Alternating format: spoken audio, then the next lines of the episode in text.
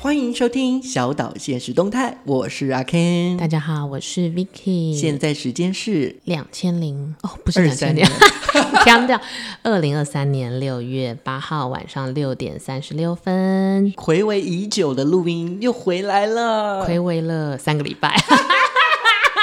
那 Vicky 要不要跟大家说一下？大家有没有发现一个小细节？除了我刚腔调以外，有没有觉得我声音变得特别有磁性呢？就是前三个礼拜，Vicky 变烧瞎了，我原本想说，我是不是在假借出差的名义去曼谷鬼混的时候烧瞎？就后来想想不对，我是回来落地大概两个礼拜之后才重感冒。在这之前，嗯，你有喝蓝蓝水吗？哦，因为我那时候 order 了星宇航空机票，然后 Ken 是一个各式旅游美食专家，他跟我说你要去嗯买蓝蓝水，一定要去跟空姐要蓝蓝水。然后你知道蓝蓝水是一个有点羞耻的词，对对，你不可能说，哎，空姐不好意思，我要一杯蓝蓝水。然后我就是你知道脸皮有点薄，对于陌生环境，我就一直偷看。然后我后来看到蓝蓝水真的出现了，是不是是应该叫特调没啦？错， 它的通关密语是特调，但是我那个时候已经错过了最好的时机去要那个特调，我就决定说好，那我回程也是星宇航空，我就要要一杯。然后它回程变黄色的。所以不一样。对我，它好像就是它会介绍在它的那个小 monitor 上，好像就是他请了那种调酒专家或什么，就是酒啊。 哎，有没有酒精我其实不知道，但就是对你知道有点鸡尾酒的感觉。所以你直接其实空姐来就说不好意思，我要一杯特调，她没就错会给没你就好错了。，我其实这一趟之后，我觉得另外一个收获是我蛮爱星宇航空的，嗯，因为它的 monitor 很新，就触控触的很对很滑对有时顺候这样而且好像子。比较大台一点点。稍微更舒适一点了，哎，好像一副一副在夜配星宇航空 一样。没有啊我，我是要推荐为什么我现在声音变得很磁性。是就我回来重感冒之后，然后我这辈子没有这么大感冒过，就是感冒到原来人生第一次不用装病就可以烧瞎。可见你以前可能小学、国中、高中都在装病，没错，国中、高中的时候，我们就会打电话给学校说：“那个，我身体不舒服。” 就是做这种很烂的表演。可是我前几个礼拜是真的烧瞎，就是我那时候很坏，我就一直跟我的助理说：“我现在是海伦凯勒。” 就是说不出口，也近视看不到。你是真的想发音，但发不出来哎。然后比如说要请，比如说对面的人帮你拿个水，那我们通常就说：“Can 可以帮我拿个水吗？”你就 你不要讲话，你不要 讲话，我帮你拿，我帮你拿。真的，而且是真的，就是不由自主，而且你会好不安，想说会不会一辈子就这个声音哦了？真的，就是真的就是变成第三性公关的声音。我跟你说，你烧香的时候不用声音的时候更有魅力。 ，You mean 第三性公 关？而且那个时候不知道为什么，刚好所有工作都是要用电话沟通。是哦，好惨，好惨。我觉得这个可以直接讲。反正我现在有一个案子是跟公事一起合作，然后公事的那个窗口们要来跟我对东西，就是我实在是没有办法叫助理或同事帮我了，所以我就只好自己打电话跟他要讲摄影机怎么样机型，我就说刘小姐，刘小姐。 然后就听起来很像你知道那种骚扰电话，然后那个公司的窗口姐就说：“谁？你是谁？你是谁？”然后我就说：“我是是不是？”说他说：“谁？谁？” 然后就在我用九牛二虎之力终于解释说我是某个公司的谁，他说：“哦，好，天哪，你怎么变成这个样子？然后他就从原本有一点凶的姐姐，变成说你要多喝水， 然后我就赶快挂我电话。那我要再讲第二个小故事。是，第二个小故事是因为我们常常会申请政府部门的辅导金，对，然后又要结案啊什么的，就是要来来回跟窗口沟通。那窗口都是固定的，因为这个案子可能会跟这个窗口会跟你走一年。然后那个窗口就是，比如说 A 小姐，A 小姐就打来，那我就接起来说喂，然后大概愣了三秒，A 小姐挂我电话， 我打错了，他不是说请问？没有，她就直接挂我电话。然后我想说什么意思？对然后大概过了一阵子，A 小姐打来说：“请问是郭小姐吗？”然后她我就说：“对。”她说：“你怎么了？” 他好夸张哦，因为我那时候已经是男人的声音，所以就是变成那种喂，然后然后 她说我是我是郭小姐， 哎，这个配音配的蛮好的。 然后那个窗口吓爆，想说这个人到底是谁， 我就觉得很荒谬。那时候真的扫瞎到不行，对，但是我还是努力撑过来，撑过来的心得就是大家好好保重身体。是你真的要好好保养。虽然就是已经三个礼拜有有比较好，但是还是有听到一点点沙就是哑身为广播主，你还是会觉得哪边不太对劲，就是要对不多对。休息跟多睡眠。毕竟就是你最近，我知道你忙翻天，最近是我们的旺季，可是我最近到了这个年纪，会发现除了保健食品啊、吃喝什么的，或是运动，其实最重要的是维持心情愉悦，大家要放松。哎、这件事真的蛮重要。你放松了之后，很多事情你就不会放大盯。在那里，以前你可能就是会把那件事放很大很大很大很大，可是其实有的时候没有那么的紧张跟心情会影响。响一切啦。然后我就在大病初愈之后，我觉得我要调试我这个心情，我就开始疯狂追剧，然后追着追着就觉得这样很赞呢，然后就连续两天两夜都没在工作，一直在看 剧。还蛮爽，蛮爽。哎、那我也要跟你分享，最近就是前阵子我有一天就发生一件很愚蠢或是很搞笑的事嘛，就听我娓娓道来。请说，请说那。一天我就跟我的朋友，呃，有两个朋友，一个 Steven，一个 John，反正我们就去了中山站的星光三月，反正我们就去无印良品。啊，我知道成成品南西，哎、我不知道，反正就其三家百货其中一家。无印良品在 B one，嗯，那我们就逛 B one 之后，我们就走手扶梯上来嘛。上来之后，那个 John 就在我上前面，他就问我说：“哎、Ken，你是你是近视的吗？”你就戴着眼镜不是吗？好，一开始我我我没有想那么嗯多，当然我就是下意识地说，对啊，我是近视的。嗯，然后他说没有没有没有，我是问你是不是近视的。 What？他说的是我眼镜的品牌是不是 James 的？糟糕，我应该要笑吗？我在笑 John，我觉得 John 的英文一定很好。应应该是他、他讲他应该说 James，可是那时候嗯哦， 就是、很慌乱，一或阵者他听戴这样口罩，我没有听清 楚。我想说，我想说，因为其实一开始语义有点奇怪嘛，你是近视的吗？嗯对啊，谁会突然想到这 个？我也不会突然说你是 Levi's 吗？ 对，这种感觉，你是因为当下 Uniqlo 吗？当下我也没有感觉到说、哦，原来他知道我的品牌的眼镜是长是嗯他也 James 太跳痛了，很厉害。对然后我们后来就从 B one 走到一楼，一楼不是很多保养品嗯吗？嗯走到那个娇兰的柜位，嗯，那你知道娇兰最有名的保养品是什么吗？诶、我知道是老牌子，可是我不知道它最有名的是油，呃，我就嗯看到那个，我就说，哎、他们家的油很很有效，身很体厉油害。吗？脸的油，哦平衡油，我就这样讲。然后我同时我就瞄了一下我另外一个朋友 Steven，嗯他好像就没有在看我，所以我就多讲一句，是娇兰的。嗯，然后他马上就回我油吗？当下我就想说一点都不油，因为我用过，一点都不油。嗯他后来就跟我讲说，我是问你说有名的是娇兰的油吗，就是你们三个都是普龙口，那一天都很瞎， 对，同时间就从 B one 到一楼就发生想到嗯了不语 行。义错误的事，我们真的要多放松，可是你们就很可爱吗？就是有种大家真的已经松到不 行。好，我报告完毕了，我我跟他说一定把它讲出来。就是油吗？对，就这样。然然后嗯后我昨天才下标了一个被你烧到的东西，我下标了那个小棕瓶，啊，对，雅诗兰黛小棕瓶，因为它最近在打折，然后打折也是我随便在 PC Home 上面看到，好像打个五六折。有可能，对，然后我想说，啊、老子有钱， 那就买好了。对啊，用用看啊。最近就是母亲节档期吧，应该就是五，哎，现在六月了，已经过了母我亲其节实好不久，知道它是什么档期，我只看到它是特卖。 我们是不是活得很时光退后，还在那边跟人家报时？现在六一八，对啊六一八一定要年中庆，年中庆还是什么哦之周类年的。庆之类的？对对对对对对不行，对，我我们真的活得压太压抑，我们要继续追剧， 把大脑放在追剧上。但确实近期就是我们有看了很多剧，而且我们其实有在讯息上面有问过大家，最近有没有什么剧情被大家烧到？目前有岛民们推了两部，呃，其实是三部，三部吗？对，然后有一部是《不良执念清除师》啊，我知道爱奇艺的台剧对他他是那个他是曾演静化对曾静化演的，跟忘了另外一个人是谁，另外一个人。 对不起，我们会补上，我们会补上的。对对，对我，还没有时间看，但有时间我们会去看一下。然后另外一部是《西游 A B C》，这个是最近 Disney 上的，对不对？有杨紫琼跟一个台湾男就生林心如的儿子。刘静，刘静华灯初上那个孩对对对对子。对对我对于这种把经典改编都会很有兴趣，就是不知道过了几千年之后，大家要怎么诠释这个故事？到底谁是猪 八戒？到底谁？对只是我下次应该就是请他们可以叙叙述一下，觉得他们觉得心得吗？没有就用，请他们用一句话来形容这部剧。你要逼死观听，逼死我们的听众。 然后还有另外一部叫《相扑圣域我也超爱那》。个，哎，其实我有点开看第一集，怎么样怎么样，如何如我何，看了两分钟我就把它关掉了。都是得。它算是实境秀嘛，就不啦，它是那个啊，运动运动主题的剧集可。是看起来很像就是纪录片一样、哎，诶，一两开分始钟前面的时候，他就是练习相扑，哦，对啊，对啊，然后就很像就是真实在相扑界这样，后面就很热血，后面你就看到小胖子们在打架， 就会觉得啪啪啪啪啪很热血，这样很好看。我等下娓娓道来。是，所以我们今天就是要分享一下我们最近看到有被烧到的剧啦。就毕竟我们最近非常适合放松大脑的状态，真的就是该放松的时候就要放松，然后该看剧的时候就是要不断的看剧。该买油的时候就要买油， 买胶啦。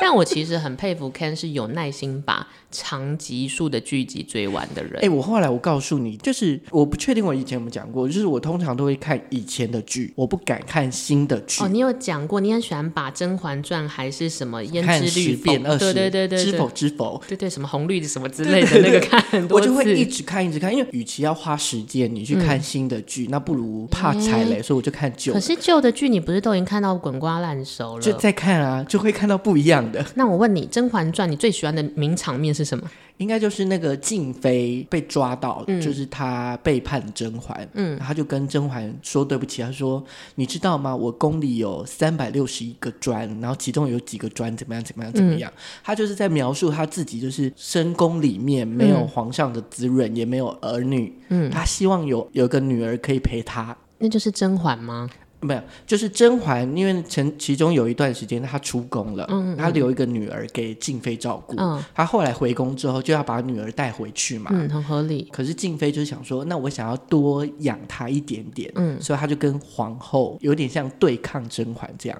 哦，姐妹戏强为了小女生，对，然后后来静妃就去赔罪。然后我喜欢的是那嗯个、她描述她深宫寂寞的那个状态，她用她的她抚摸过她宫里面的瓷砖啊、砖石有多少个，她都可以记得清清楚啊，楚。你喜欢这种温情场面？因为我听到喜欢甄嬛的人都是喜欢那种女生吵架啊，就是那种你看看，滴血认对亲你之什么类下的。场，就这 种很很有容妈妈感觉对啊，的。哎因为每一年过年的时候，像甄嬛她就会有那个那个叫马拉松 剧，哎我很想挑战一次那个哎、而且大家应该都看过很多遍了，所以她会在马拉松剧的过程中、哦旁边会有人留言，对，就例如瓜六又出现 了，他又要来滴血认亲了，今天已经第九次了之类的，因为那我记得重播是九次。有点像是一年一度的亲戚们大聚会，然后都做一样事，可是很开心，把一群有相同喜好的人聚集在一起。对，那从我自己的角度上，当然我也是希望说可以多看一点剧，所以。今天那个 Vicky 推荐的剧，我应该也都没看过，我也推荐给你不一定看过的剧，你刚刚已经说啦、小胖子打架你没兴趣， 所以你等一下介绍这个吗？我也想办法让你有兴趣对的，没问题。但 Ken 第一部要推荐的是什么？我哦我这个是也是被烧到的录剧，然后这部剧是我的同事介绍的，嗯，他那时候就说，哎、最近有一个超红的、超夯的，大概四月份的时候，他就跟我讲超夯的，然后这部片叫《漫长的季节是不是有秦昊，然后跟一个单眼皮的女生？》啊，单眼皮的就女主角是生啊单眼皮，对不对？还是啊，演女主角小时候的时候是单眼皮，嗯因为我那时候有看一点，不啊知道沈墨，你讲的应该啊是对沈墨，对对就另外一个角色，就我有看一点，就是大家播出来的花絮或什么的，感觉就是一个凶杀悬疑的剧集。然后你会喜欢这个类型它的？确实是生活悬疑类，那包含有凶杀的。可是我这样应该是说，他跟我讲了之后，我当下就去看了第一集。嗯，然后我看了之后呢，因为他那个是要一不断更新的嘛，除非你有买，例如什么可能爱奇艺之类，你才能看。哦，所以你不是在爱奇艺的平台上看应？该是说他跟我推荐的时候，然后我就在 YouTube 上面就找，他好像出了三集，嗯然后我看完三集之后，我就问那个我的同事说：“那你都在哪里看？”他就是找一些那种网站上面啊找资得到。源，嗯，当下我说：“那我等之后上了之后我再看好，嗯就是有一些比较公共的平台在看，因为毕竟而且你应该是那种不喜欢等，你想要一次全部上慢慢看这样就子。一方面我也觉得就是我们支持正版正版啦，啊嗯对我还是觉得得正版的比较好，所以我就这样跟他讲。嗯，那没想到呢，YouTube 这上面就就一次十二集，当全然上吗？就陆续上了，所以我就在 YouTube 上面看完。如何如何？你是一口气马拉松式的看完，我算是三集四集的马拉松看那完。也蛮快。但如果要用一句话来介绍这个剧，你会怎么说我明？会说，我们都无法想象自己年老之后的模样，这是我看完的整体的感觉。这个故事究竟是在描述什么？好，漫长的季节呢，它有十二集，呃，每一集的时间大概就是四十一分钟到一百多分钟。这个剧本呢，出自于于小千的创作，他的剧本叫《凛冬之刃》。怎么样？听起来都好严肃 哦。对不对？那这一部呢，它是一部生活悬疑推理剧。这个故事呢，它是以三条的时间线、时间轴来并行展开的。那分别是二零一六年、一九九八年跟一九九七年。它使用方式就是什么倒叙啊、正叙之类，反正它就是穿插的演。就是回忆穿插这样子。对对对对对对。然后第二个就是这部剧呢是有关于不止一起的抛尸案跟死亡案。啊，你是你不是最害怕凶杀或很严肃类对型的？嗯对，然后这过程中，他就去主角们，他们就去追查凶手的过程，就是到底谁是凶手这样子。好，那我就先讲几个重要角色。那其中有三个人，刚刚就是讲嘛，呃，范伟演的王想，然后还有宫彪，宫彪我叫彪子好了，彪子的一家人。王想里面呢，就是有王想他他老婆跟他儿子，嗯他儿子叫王阳。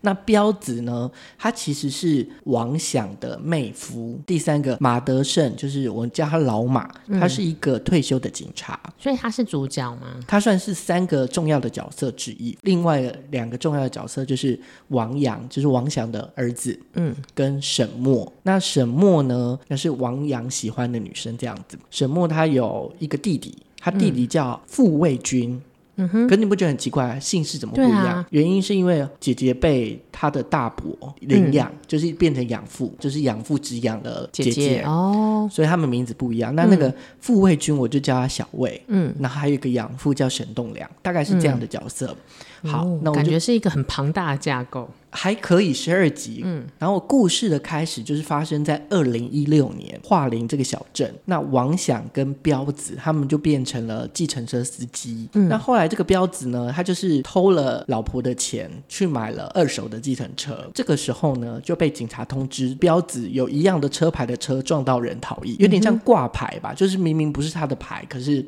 被别人盗用这样子。哦，在这个过程中呢，就是他计程车就被扣扣查了嘛。过程中为了要取这个计程车，所以他们就去追查，说到底这个肇事的计程嗯车到底是谁，然后要把他带归案。那过程中呢，王想就看到十七年前，嗯他是一个熟悉的身影。反正总之就是在这个过程中，他就找了老马，就之前的那个退休警官，嗯，一起来追查这个嫌犯。但是老马跟他们本来就是旧事嘛。好，就要讲了。我先讲一下王想跟彪子的关系。嗯，好，一九九八年的时候呢，王想他原本在钢铁厂里面担任火车司机，那曾经还被推举成优秀的员工。那那时候彪子是一个大学生，那时候大学生很稀奇，就是很厉害嘛。刚好那个时候呢，彪子就看上了王想的表妹。然后就结成连理，对，可是为什么会结成连理？有一个点是因为王想要被辞退了。都是得因为他可能年龄到了，或者是他的贡献哦是、可能，也许他要很多钱才能聘他。你嗯就是要被 lay off 了。对，就是这样。那嗯那这样的情况下，他们两个就有点像互通，就是那你帮我追，那我帮你想办法让你留在这边。哦也算是良善的互动啦。呃我不确定，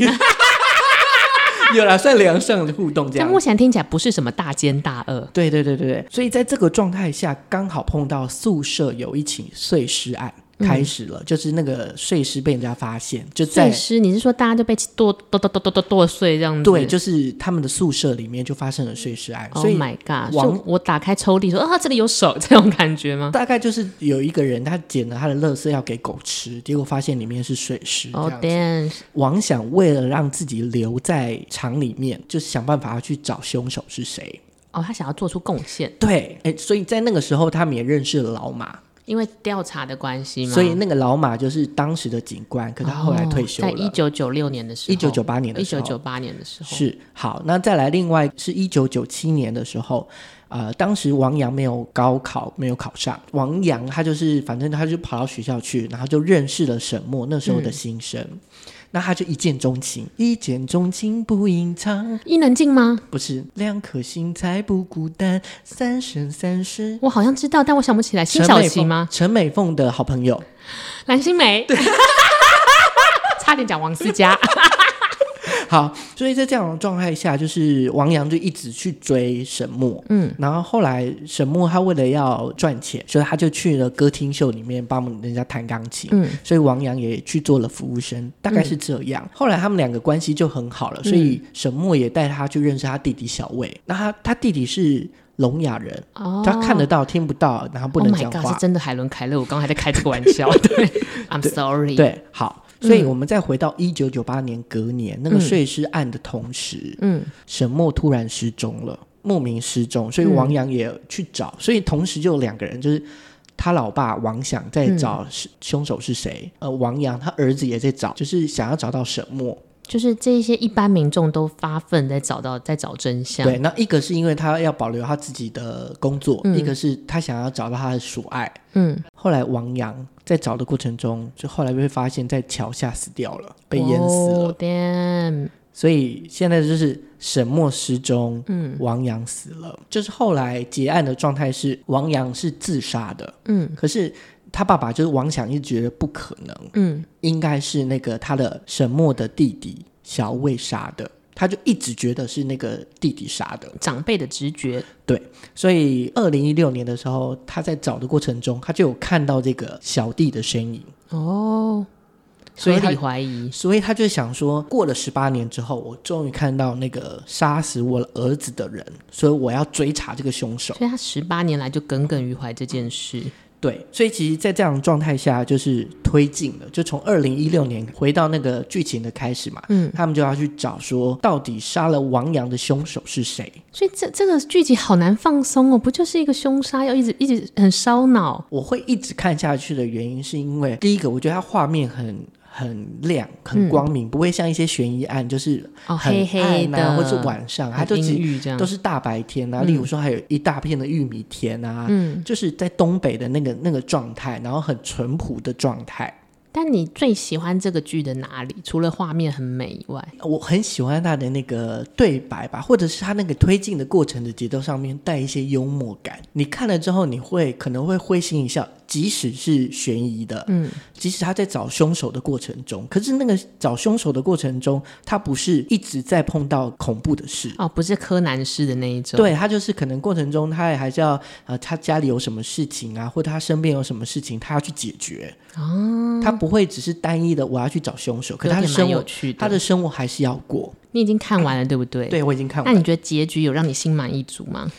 嗯，先不要爆雷哦，先不要爆雷哦，我还没看，意想不到，你不会想到到底谁是凶手，但也不会觉得说哈硬凹，不会这样子不会。他当然他有解释，他一定嗯有解释说为什么最后是他。哦。我那个时候只记得就是老马是秦昊饰演，然后哎没有秦没有，老标志是秦昊哦饰演，标志是秦然昊，后老马是哎，他叫陈陈明昊，可是我不知道你应该是中国国的演员。对。因为我有看到伊能静在受访的时候，她就是说她老公秦昊为了这个角色，然他后牺牲很多，对来回瘦二十五公斤还是多少，就是很快速的这样瘦瘦那胖瘦胖的时候很胖而，且听说他是真胖，哦是哦，我不知道哎，就是当然那个用特效或者是特效化妆做，可是可以嗯还是可以做，但是当然你本人还是要先大或小一点嘛。听说他就是真的来回这样子，就是刻意增肥，然后又刻意迅速地瘦回来，因为二零一六年都是他们老人老年人的时候，可能六十几嗯就岁，胖胖的。对，嗯真的认不出是秦他有自己昊，增胖哎、而且增胖，我觉得增胖这是个赌注，因为对艺人来说，你要瘦回去超麻烦。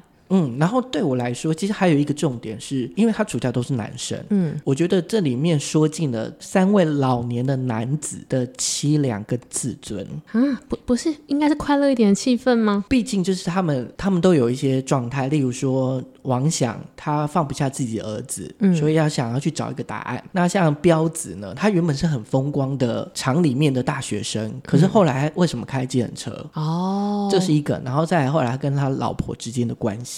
中年夫妻对，然后再来那个呃，就是老马，嗯他原本是风光的警察，是那后来就是被迫退休没。事干了，他后来你知道他在干嘛吗不？知道他去那个舞蹈教室里面跳国标舞，说：“哦，你看我很厉 害，我是第一名。”这样子就要找到自己的自尊的归处。没地方发泄，所以他就只能哇，好活生生、哦、蜗居在这里，面。就是赶快播给你的爸爸妈妈看。所以在那样的状态下，呃还有其中一个就是原本是意气风发场内的，就是那个保卫个科科长吧，他后来因为他自己的状态变成倒卖生意，就是他就是做了一些有点像小奸小恶的工作。啊然后后来也被发现，因为他生病，所以他就带尿袋。感觉一切都跟现实生活有所共鸣跟重叠，是，尤其就是你真的不知道，你能想象你老了之后你的生活状态是怎么样？就是大家都不知道自现在意气风发，二十年后到底会获得什么或失去什么。对，或者是你退休之后你的生活样貌，当然他就很写实，可是他那个写实里面又带一些幽默感，然后再加一些东北话，就是因为我很喜欢东北话的电影跟剧集，因为他们有一个叫东北那种很直爽或是一些对方言，就很飒爽的那个感觉。嗯那你你会觉得说，嗯，他好像很在意，可是他又又好像很不在意的那个有状态。点有趣。好，我等一下就开始来追这十二集。那我最近讲到人的这个剧集，其实像刚刚那个漫长的季节，Ken 就介绍，它有很多小人物的缩影。我最近在看的是前阵子消息很红的《人选之人造浪者是人选之人，》呀、yeah,，但其实我本身不是对这一类型的职人剧有兴趣的人。我那个时候是以一个啊，我也是业内从业人员做功课的心情点开，欲罢不能哎、他就是在讲政呃幕僚政们治操守。我觉得它就是有一点在影射台湾的政治状态。我们有两个大党，然后两个大党每一次要选举的时候，幕僚们就会各自出招，然后看最后谁会获得那个大选的胜利。那他这个故事《人选之人》讲的就是其中一个政党的幕僚们，他们主要做帮呃总统候选人做行销、做社群。那每一个人都有各不同的个性，有谢盈萱，有黄建伟，是然后他们有一些就是已出柜的女同志，有一些是有家庭的爸爸，有一些是新一代的女性跟有志从政的男性们，就是每一个人都是各种不同角色的缩影。然后这些人在这个剧集里面，大概我记得是八集，有发生了各种不同的事，但他们都有一个同样的信念，就他们相信手上做的这份工作跟这件事是为了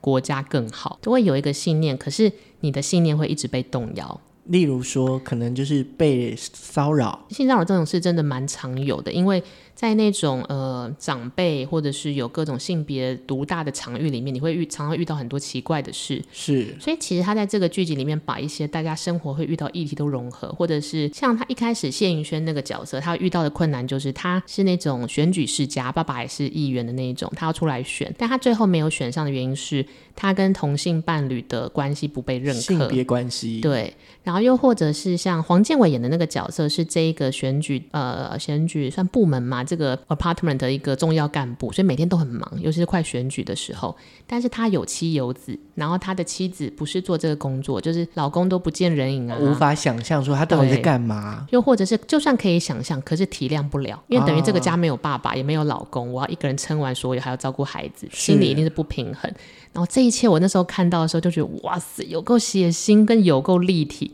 因为比如说像黄建伟那个处境，最近我的导演们也很常遇到，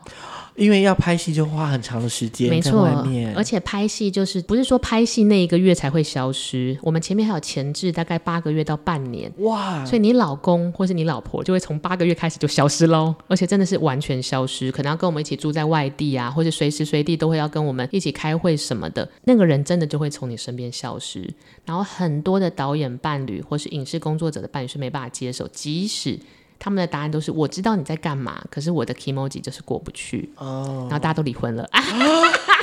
没有啦，就是我觉得那就是一个磨合，因为我们的工作模式就是那样。那你的伴侣能不能够接受，就是靠沟通。可是有时候沟通不来，因为想要的方式不一样，那就只能离婚。所以黄建伟那个角色最后有离婚吗？我现在没有看完， 最近很忙嘛， 对。但是就是他中间有那种他太太跟他很努力的沟通，我觉得那真的好血腥，因为那就很像我的导演太太最近在对我们导演讲的话。那我们导演就问我们说怎么办，我就说你管他。没有啦，我因为我们没有办法嘴人家的家务事，所以我们当然不能插嘴啊。是，然后再来那个王静，哎，我身边有人说王静好漂亮。我们那天就是有一次晚嗯上，反正我们就是走合体，然后一群朋友，嗯，他说哇好久没有看到王静哦，然后我们就讨论王嗯静，就是真的，我觉得她的角色的那个她的型很跳，很嗯机很可机灵爱的感对觉嘛，呃，很讨喜。王静的好感度很高哎、男女好感度都很高。哎，那我想问问看，从你的角度，就是有，因为有个朋友他就说，可是我觉得王王静好像定型了，好像都长得差不多，你自己觉得嘞？觉得可能不到定型，但是因为他的作品这三年太密集，大家太常看到他了。所以其实就算他这个月有新的挑战，下个月不同的挑战，可是因为太密集看到他，你就觉得嗯，一直看到一样的人。啊，你就会把它重叠起来。呃对，但是王静的那个角色，我也觉得非常立体。她讲的就是一个对于政治信念有抱负的女生，在年轻的时候爱上了一个有妇之夫。我不讲太多，我怕暴雷。对对，可是她最后发现，原来两个人的想想法是很不一样，而且对方并没有把她用真感情。那她到底要怎么样？因为她又觉得她，因为她其实就是破坏了人家家庭嘛。对，可是他又不，他又被威胁了。那到底要怎么样在这样子的性嗯不好的性别关系里面讲出口？这其实是件不容易的事。然后加上他中间还遇到职场性骚扰，嗯，然后谢盈萱演的那个角色，我觉得也是编导或是制作公司的一个投射。就是谢盈萱演的那个角色，在第一时间是完全就是支持王静要去提提报性骚扰这件事。是那我觉得，那可以在你的戏剧中偷渡一点点你想要表达的信念，然后以自然的方式是很重要的。所以，如果以一句话要来给这一个剧集一个眉批的话，我会说它是全台湾最不无聊的政治职人剧。哦，因为我们看剧最怕说教，最怕被教育。是。是可是我觉得我在看《人选之人》的时候，哦，加上我有一些呃，那叫什么家人， 对，那叫什么？就我有一些家人，大部分他们是做政治幕僚，然后跟就是办公务员，所以我完全理解幕僚的生活跟幕僚的，就是他们会拉扯，他们对自己的道德观跟长官交代的命令，如果有。违背的话，他们其实会很挣扎。就我的家人，他们有真的是做了一辈子的幕僚，就是做官嘛。然后我，因为他们有一些已经退休了，然后有时候吃饭，我觉得他们对于人生过这份工作最大的感慨就是，其实最难对付的不是敌人，就不是另外一个政党的人，跟你选举立场不一样，而是自己的同事。哎、其实有的时候真的是这样。哎、 对，当然，当然，我觉得应应该是说他们有还是有利弊的考量，就是每一个定啊人都有自己的利弊考量，对所以才会提出这样的呃，为了选要项对，为了要赢嘛，或者是为了让我嗯们大家可以往前一步。就是他们每个人都有觉得自己的正确答案，可是因为每个人考量的事情都不一样。但我记得我小时候最印象深刻，是他们还在做幕僚的时候，然后那个时候就会有一些，因为你有时候就会有一些不好的事情要处理，要帮他们的长官、他们的候选人处理。然后我小时候就很白目，就发现说，啊那、他做了这么不好的事，为什么我们还要帮他？那我记得我们家的家长们就说，对于这份工作来说，长官的命令就是铁的命令，我们就是为了长官而活。所以他们就是有这个信念，然后做了一辈子的幕僚。然后最近我跟他们在聊的时候，他就有一点感感叹说，他不枉费自己走过这一生，因为差点就还要帮长官背锅啊，去坐牢什么，最后当然脱身了。但他就真的觉得再重来一次，他可能不会选择做政治的幕僚。就过程中的那种无奈呢，对，但不过我觉得做过幕僚的人，或是可以做到最后一刻的人，其实都蛮开朗的，就是见过很多大风大浪。是因为他转头就过来说：“哎、欸，你觉得我要不要写回忆录？” 有毛病。但我觉得这个剧集可以让一般观众，也就是一般选民们，更能理解政治工作是在运筹帷幄什么，然后跟其实他们也是普通人，他们也都是有信念在过活。我觉得对于了解，有点像是，就算不是为了了解这份工作，你可以理解每个人有不同的喜怒哀乐是一件很好的事情，嗯，好，刚刚讲太严肃了，所以我要讲一部这个呃疗愈剧，多疗愈，多疗愈，要动大脑嘛。Emily in Paris，完全不用动大对脑，而且你真的就是会一直一直的想要一把它看完，把它是看哪一完。部？呃，这一部是一部动画片，然后它叫《拥有超常技能的异世界流浪美食家》。我有看过他的漫画，但我没有看过他就是变成动动画。它对，最早是日本的轻小说，然后后来出了漫画，今年出版的是电视动画。好，我先介绍一下，它总共十二话，很短，其实很短，对不对？然后每一集不到二十五分钟，好所嗯快以一哦！下子就看完了。那用一句话来形容是庶民打怪跟美食制作的疗愈神剧，所以是打怪跟制作美食是同个人同一个人，哦。然后他又是庶民。那你觉得吸引你的超亮点是什么？就是我真的是被、啊好，我当初在看的时候，我是去去别人家的时候，嗯然后我也不是从一开始就看，我是从中间的某一嗯段，然后我就说他要去看，然后看完之后我就觉得说这部片也太放松了，然后回去就赶快找。我觉得放松很重要。对，我是在那个 YouTube 的木棉花哦啊，我斜知杠 TW 道里那面个看公的。司，嗯、对，他现在有马拉松的直播， 你说旁边有人说是这第几次的马拉松了，这样这种，所以你可以一次十二集看好完。赞哦！嗯所以这个这个真的蛮推荐大家。然后我就觉得我很喜欢那个疗愈的感觉。那我就先讲一下故事好了。嗯，故事是有一个叫向田刚志的人，他原本是一个日本的上班族。嗯，突然有一天他被卷入异世界的召唤勇者的仪式，就很奇怪，就就是不同的平行线但里面。因为是日本人，我可以接受。对，同时还有其他人被召唤进来。呃，向田他进了这个异世界之后，就叫木寇达，我们叫他小木好了。就换了个名字。，对，然后在里面呢，他是被鉴定出战斗能力最低 的，就其他人都很强，什么魔法啊，什么嗯剑就他是术一很个强。不非勇士之人，就什么都不都不会的，嗯然后后来召唤他的人就把他丢掉了，因为就说哦，你根本没有废用，就物把他废丢掉，物。所以他就被逐出了这个王国。嗯，其实一开始我觉得这个人就被加了很多贵人，嗯，就包含就是有一个呃能力很强很强的魔物，就跟他缔结关系，就是嗯契约。那为什么会跟他缔结契约呢？是因为那个那个魔物叫菲尔，它就是一个很像狗、很像狼的东西，但不是反派的，哎，他是反派，他不是魔物吗？它魔物，可是它就是很强，就是它应该是那个世界里面最强的魔物。哦那它平常不会伤害别人，嗯可是它就是就是能力大 boss，就是这个贪吃鬼啦。嗯后来就是因为小木，小木就是他很会煮东西，所以他哦，缔他结找到了他的才能了。对，缔结那个原因，就是因为啊，你可以煮东西给我吃，我觉得你的东西好好吃，中华一番，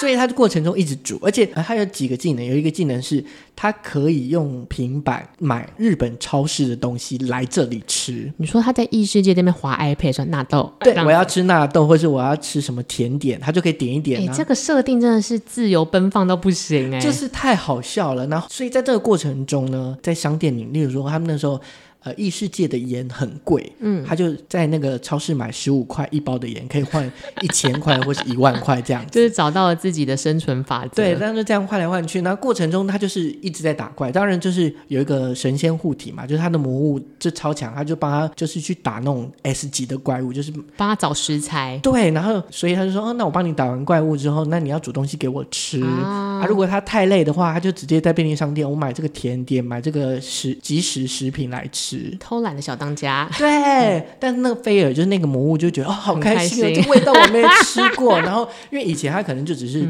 猎物来，他就嗯吃只生的什么之对，类然后的，烹调之后，我要吃这个酱，我要吃这个味酱。蕾进化了，我觉得日本人真的很厉害，他就是把那些，例如说调味料啊，嗯然后他味们灵受洗烧对，就是什么他们的特色的一些介商绍品进去，对，然后蔡雅刚最近在骂大家日本什么很难吃，不会，大家都有喜欢的东西啊反啦。正大概就是这样。然后包含就是什么呃，他在超商买的沐浴乳，然后卖给工会的人，然后工会人说这个东西好好用哦，他就是把自己原生家庭的东西带呃就来，嗯是就是我的老婆最喜欢这个了，你一定要把那个就是那个授权要全部授给我，嗯这样类似这样子，就是过程大概是这样。那除了这个之外呢，呃，因为他有买一些甜点嘛，嗯那就有神明看到他买那个甜点，觉得很喜欢吃，嗯他就说你要每天供奉那个甜点给我，你说比如说蒙布朗对， 就是那个神明就会就是。保佑他这样子，对，然后他就给他一些很多神力啊，很多庇护啊，他就变得超强这样子。所以我们要拜祖先就放那个红豆 大福这种，对，反正后来他又神，就是也抓了一个神奇宝贝，反正他又抓了一个新的。靠着他的美食技能跟网购技能，没有，就路上就捡到一个那个那个叫什么啊？对，很像水滴的，呃，什么母的，史莱姆嘛，对，史莱姆， 就三天史莱姆。然后那后来那个史莱姆原本就是超弱的，他的就变得很强很强很强，他的他还可以有那个水可以救人，反正总之就是他就变得很强，就是。简单来说呢，我觉得这部剧最好的地方是，或是我最喜欢他的地方，就是我好希望有他这样的生活，因为他能力很普通，嗯，可是他就是有众神啊或者众魔来庇佑他，他就在一个快乐的舒适圈里面发挥自己小小的能力，然后那个重点能力被重视了。对，重点是他吃好多好吃的东西都不怕变胖，啊，这个很重要啊。因为因为他就在被画里面，他就很这瘦个嘛，真的是我们这个年纪会 担心的事情啊！吃好吃的东西，但不会被胖，不会变胖。所以这部片真的是是很疗愈的神剧，就是你会。一直想要把它看下去，而且它看起来又很简单，你就是根本不用花脑袋，啊它就是很适合那种午休的时候配饭的好剧集对，啊或。是睡觉之前你看着看一看就可以诶睡真觉那的种，然后感脑袋觉不会绷紧，不会想哦谁杀了谁，谁杀了谁没有，我们只看到是不史莱是姆。好，那我这边也要推荐一个我最近看的，我觉得就是爽的东西，它叫做相扑圣域。相扑就是那个相扑，圣域对就是圣诞节的圣，然后区域的域。是对，那其实感觉我一开始也没有很想点进去，我想相扑关我屁事，对我又没有在 follow 这种那个运主题动。就就好像有一点望之却对步，，我连棒球都不看了，但好像是我有一天意外点进去，是因为我看到一个报道写说，这个其实是 Netflix 在日本的定制剧。定制剧的意思就是他们给日本人钱，然后你要要日本人啊，或者自己想主题，对，但是那个东西要符合 Netflix 里面的 Bible。Next 有一个圣 Netflix 有个圣经，所以其实有点像是你要在日本做出一个美剧。嗯，所以它虽然是日剧题材跟日剧的元素，但其实节奏跟剪接跟讲故事的方都是美剧。哦，就是架构是美剧的对，的的说法，就叙说事故事的方方式就是美国人，就是快、很准、很直接，不像日剧那慢慢铺陈、慢慢铺陈，不是，它只是有日本小胖子们。那我会喜欢看的原因是我第一集点进去之后，我觉得节奏够快，就我马上就知道小就是男主角叫小赖，他就是一个叛逆的胖子、反派胖子。所有那个相扑的布屋，就是那个相扑的集训的地方的人，都说他是问题问题儿童，因为相扑其实是一个日本很古老的运动。而且很阶级制，对不对？对，它其实很尊贵，而且讲求师兄弟啊什么的，真讲究所谓的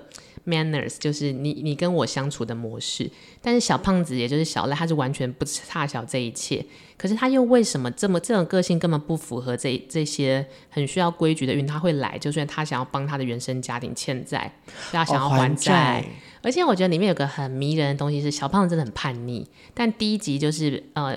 开门见山就是小胖其实很爱他爸爸，可是他爸爸欠了一屁股债，然后手脚也不方便，然后妈妈就是已经呃受不了这些打击，变得很水性杨花什么的。但小胖子做这一，他原本是柔道选手，最后是接受了邀请，因为相扑屋的人看到他的柔道技能，觉得他其实可以变成好的相扑选手，就邀请他来从北九州这个很远的地方到东京。然后他原本一直不要不要，他看他就是那种恶霸，樱木花道嘛，有一点，有一点，然后而且是完全不孝的樱木花道，他是欺负人的樱木花道，他自己就会去威胁别人那一种。那他有红红头发吗？没有，他只是胖而已。他就壮嘛，就柔道选手。是但是最让我感动的事情是，就算是这样子的人，很粗暴，是当地的小混混，他看他爸爸的时候很温柔。啊，从眼神嘛，，对，然后他就是一个高头大马的壮汉，可是他爸爸是一个瘦瘦小小的寿呃已退休的寿司师傅，然后就会觉得说，就像小流氓的人或这么叛逆的人，他其实还是有很柔软那一块。然后这样节奏真的太快了，所以每一次看到他就是。呃，在打相扑，他打人家会被打的时候，觉得有够好看。有一幕是，比如说，因为他们很很会霸凌他，就是他的学长们。然后有一幕是他跌倒在地上，然后那个学长就逼他吃那个相扑的那个沙子，然后就是很霸凌，啊哇，怎么那还很特写，就美国人的拍法这样。结果那个小赖就站起来，看着那个学长，开始把沙子大嚼特嚼，然后吞到肚子里面去，很疯哇！就是他就是你弄我，我就比你更疯，而且那个疯是有一点迷人，就你没想到会有是这么叛逆的男主角。对，他是我看过所有剧集里面男主角最丑的一个。 不是啦，我我修修饰修饰不是最丑，最不是正统帅哥的那一个。那差不多。没有比较好，是不是？糟糕，我要延上，我要延上，就是相扑选手嘛。然后，而且他就是很像一般人，明明接受了很多辛苦的训练，因为我以前我们看日剧，不是会把这种很神格化，就是努力、热血、很善很良。阳光，很正面，对就是哦，你就是就是一路走来、就是，没错没错对就是大家的非常好标杆对对对对对。但是对这个相扑剩余里面男主角小奸小恶一堆，还敢打自己妈妈，然后还敢就是呃顶撞学长啊，或者最爱死要钱，喜欢跟酒店妹出去。然后有场，他甚至里面有一幕，大概是第三集吧，因为他发现他需要钱，因为他妈妈又来跟他要钱，拿爸爸的那个抚养费，因为爸爸后来就是生重病，那他就想怎么办？他又没钱，他就发现他可以偷拍这些相扑学学长的裸照拿去卖。 然后那一集有十五分钟， 就是在那边他一直在偷拍学长们打赤膊的照片卖给路上的粉丝。 就是哪有正统男主角会做这件事？可是就是很好笑哦我就觉得有一种，当你已经脱离少年漫画跟少女漫画那个很梦想的世界，你可以理解世界上就是有像小赖这样的人，他很努力，他也很委屈，可是他有的时候就是有做一些小奸小恶的事情，可是他还是往了他的目标去走。对我觉得超级好看，就看一些小胖子们打架，我觉得吸引的点就是感觉很像庶民感，他就是啊很像对跟我们身边很一近般的人是一样的，可是他们也也是为了一个执念，或是我想要往哪个方向走而去努力。而且我觉得他的那种不按牌理出牌会给我惊喜感，因为于工作跟于私生活，我们看太多影视作品了，很容易想说啊，第二集已经干嘛，第三集干嘛，我都知道。但我看到第二集的时候，他在拍学长裸照的时候，我想说几被冲死，我想小赖应该是双子座的，应该是因为我可能也会拍，马上拿去卖。对，好了，这个就是我推荐《相扑圣域》的原因。我觉得它的节奏快到我也不用动脑。那我最终知道小赖一定会获得什么成功，但是目前过程我都猜不到，我就觉得很惊喜。啊，就是每一个阶段他在打怪的过程中，他遇见了什么事情，然后怎么去呈现他自己的这个人的特色。好了，我觉得非正统的，就是现在猜不到的作品，是我现在最追求的事情了。猜得到的我都会不想看。哎，所以结果小赖最后变性， 也去了曼谷，是不是真的还是假的啊？没有啦，我其实还没看完，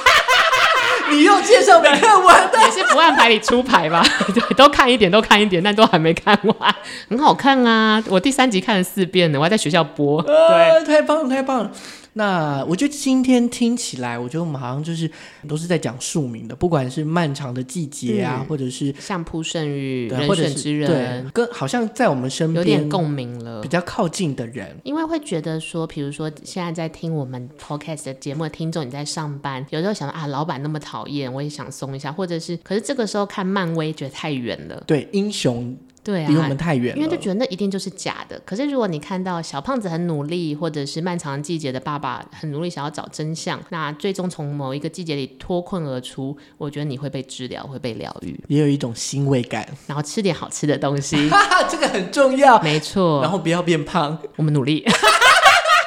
今天的节目就到这里，那也希望大家会喜欢。我们下次再见喽，拜拜，拜拜。